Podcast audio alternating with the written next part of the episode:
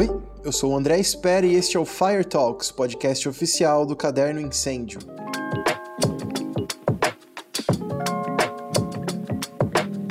Depois de muito fogo, estamos chegando ao final do período mais crítico em relação aos incêndios florestais no país. A partir de novembro, as brigadas começam a planejar as ações pensando no ano que vem, no caso 2022. Mas além dos equipamentos necessários, existem outros desafios. O número reduzido de brigadistas voluntários é o principal deles. Afinal de contas, como uma pessoa interessada pode se tornar brigadista? Continuando nossa série de entrevistas com voluntários de todo o Brasil, hoje o papo é com o Anderson de Freitas e Silva. Ele é brigadista voluntário da Brigada 1 de Belo Horizonte desde 2004. Ele também é formado em gestão ambiental e é pós-graduado em incêndio florestal pela Universidade Federal do Paraná.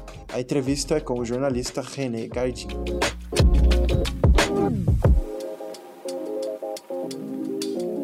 Nós estamos aí no final do período mais crítico dos incêndios florestais e a partir agora de novembro as brigadas começam a planejar as ações já com vistas à próxima temporada de incêndio que ocorre no próximo ano. É, além dos equipamentos e veículos necessários, existe um problema com o número reduzido de brigadistas voluntários. As brigadas, elas oferecem cursos para nós voluntários. Como é que ficou isso aí na pandemia? Bom, o Renê, é, cada brigada ela tem uma forma de, de buscar capacitação para esses brigadistas, né, voluntários que atuam. Tem algumas brigadas que têm, eu estou falando isso a nível Brasil, né? Tem algumas brigadas aí que têm parceria com órgãos como o Preve Fogo do IBAMA, a COIN do ICMBio, aqui em Minas Gerais com o prévio incêndio do, do IEF, né, que é quem cuida das unidades de conservação estaduais, e até mesmo com o Corpo de Bombeiro Militar da região ou do estado. Então, assim, não existe uma receita, uma regra, né, uma, uma, uma forma certa de fazer isso. É, outras conseguem até qualificação com alguns outros profissionais né, que estão nessa área aí, então não tem assim uma, uma, uma, regra certinha de como que vai ser feita essa capacitação, não. A pandemia, ela realmente causou alguns problemas para a gente aí. 2020, 2021, falando aí de Brigada 1 aqui em Minas Gerais, nós não tivemos treinamentos. Né? Então a gente não capacitou novos brigadistas. Nós seguimos, inclusive, as orientações aí, tanto do IBAMA, do ICMBio, do próprio IEF aqui de Minas Gerais, que também não realizaram cursos. Essa falta de preparação de novatos, ela afetou a atuação de vocês? Como é que foi isso? Ai, ela reduz muito né, a, a condição de, de, de, combate, de prevenção, porque o, os novatos eles somam força com os veteranos, né? E como a gente é um trabalho voluntário, a gente não pode contar 100% com a pessoa, é, é, na, é dentro da possibilidade, da disponibilidade. Então, toda vez que você consegue sangue novo, gente nova, você vai ampliando a condição de trabalho, né? E, e, quando tem o curso, quando tem a formação né, de, de, novos brigadistas, geralmente como é que é feita essa, essa divulgação? É convite de amigos? Como é que vocês fazem?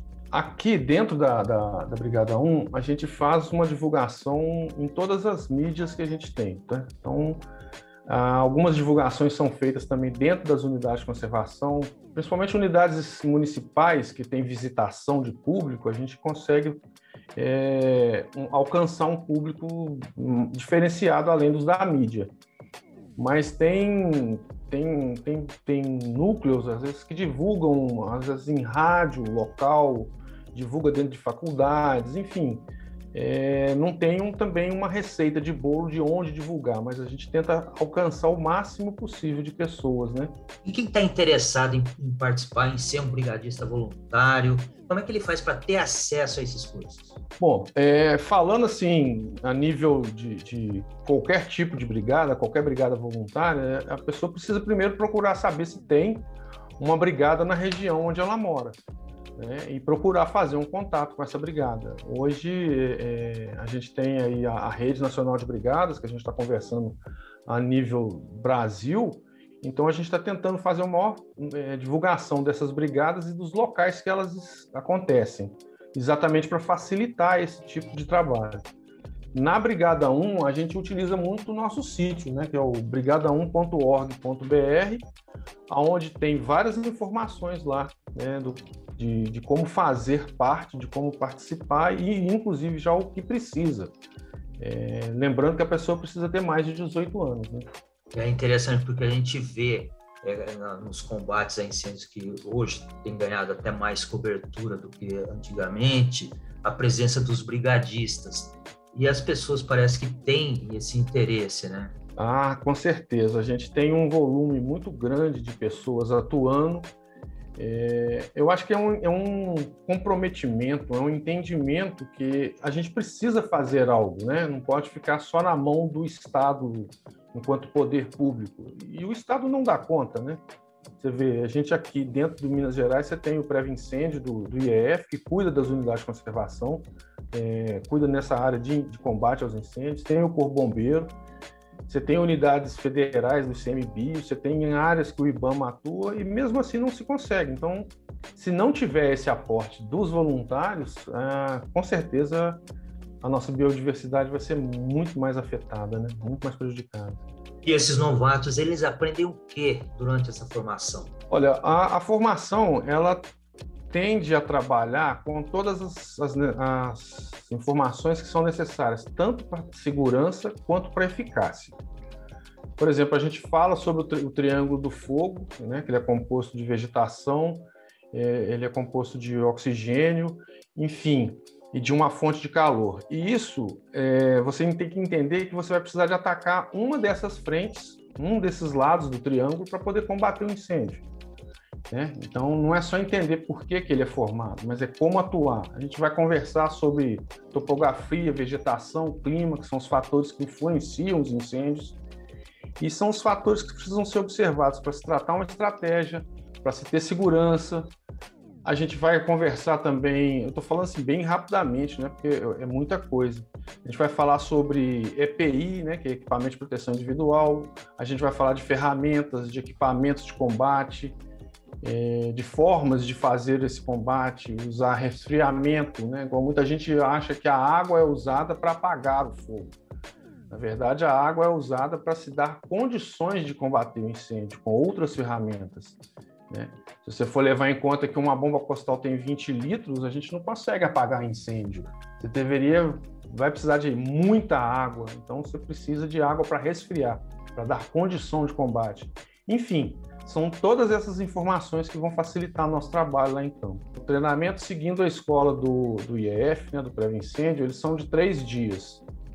E o terceiro dia a gente tem uma parte prática, aonde a gente faz uma queima controlada né? Você vai aprender a fazer um acero, vai fazer essa queima controlada, vai aprender a fazer o combate propriamente dito, sentir o calor, né? a irradiação da, desse calor e vai fazer aprender fazer um rescaldo também, que é fundamental para a eficácia do combate. Na Brigada 1, a gente não tem valor, não é cobrado um valor. Nós temos uma anuidade que é de 70 reais e ela compreende tanto a anuidade quanto uma carteirinha funcional.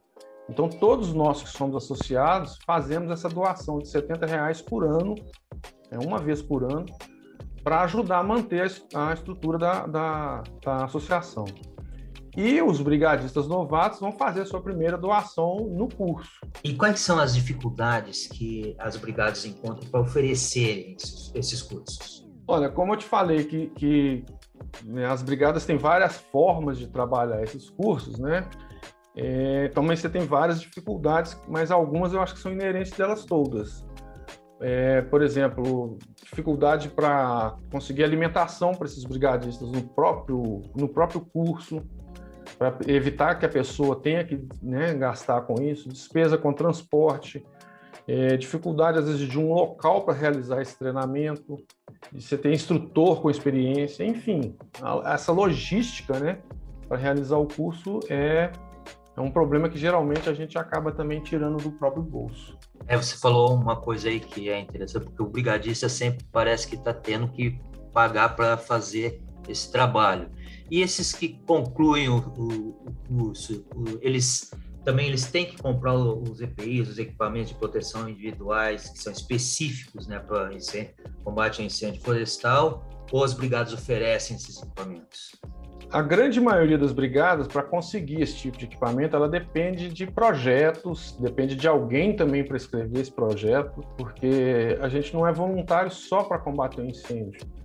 A grande maioria das brigadas são totalmente voluntários, 100% voluntários. E aí a gente tem que se desdobrar para isso, para conseguir formas de captação de verba ou de equipamentos. E os EPIs, às vezes, na grande maioria, acaba que a gente mesmo compra. É, a gente, na Brigada 1, costuma fazer aí um, juntar né, os novatos com aqueles que já estão precisando, a gente faz uma compra com um volume maior e rateia isso num valor menor, né? e os brigadistas mais antigos, eles também passam pelo curso de reciclagem, alguma coisa assim? Dentro da Brigada 1, eu não posso falar aí pelas outras brigadas, porque eu não sei como que funciona. É, mas dentro da Brigada 1 a gente tem alguns treinamentos além da formação inicial do brigadista. Por exemplo, treinamento para uso do soprador, treinamento de, de, uso de GPS, treinamento de primeiros socorros, enfim. É, essas pessoas vão passando por vários treinamentos que vão é, agregando informação e geralmente é, a gente consegue que os, os veteranos participem dos cursos dos novatos, então eles estão fazendo uma reciclagem estão dando apoio para o treinamento. E em algumas situações, às vezes uma vez por ano, a gente consegue fazer um treinamento só de reciclagem para os veteranos também, onde a gente aborda algumas coisas de forma diferenciada, né? E qual que é a mensagem que você deixaria para quem é, pensa em ser brigadista, quem quer ser um voluntário nessa luta? Bom, é que procure realmente uma instituição, uma, uma brigada que já está aí é, batalhando para fazer, que entenda que a gente não vai para lá é, simplesmente para combater um incêndio, para não queimar a floresta ou para não queimar os animais, que a gente está fazendo algo para nossa própria espécie, para manter a biodiversidade e a condição de vida nossa no planeta, para deixar alguma coisa para o futuro, né, para as novas gerações. É, e até sei que você é um cara que está sempre ah, com a gente aí e tal. É, queria aproveitar para falar né, que a gente está aí com o trabalho da Rede Nacional de Brigadas e que foi recebemos um presente maravilhoso aí, que eu acho que é um, um, uma forma de agradecer esse trabalho que todos os brigadistas voluntários fazem no Brasil, que é uma obra do Mundano lá em São Paulo. Depois, se você tiver oportunidade, acho que vale a pena você também fazer um trabalho em cima disso ele pintou um brigadista voluntário num prédio lá, que da passarela da 25 de março você vê a obra toda, coisa maravilhosa lá, uma releitura de uma obra do Portinari. É um, uma gratificação maravilhosa. Eu acho que todo mundo deveria um dia fazer um trabalho voluntário.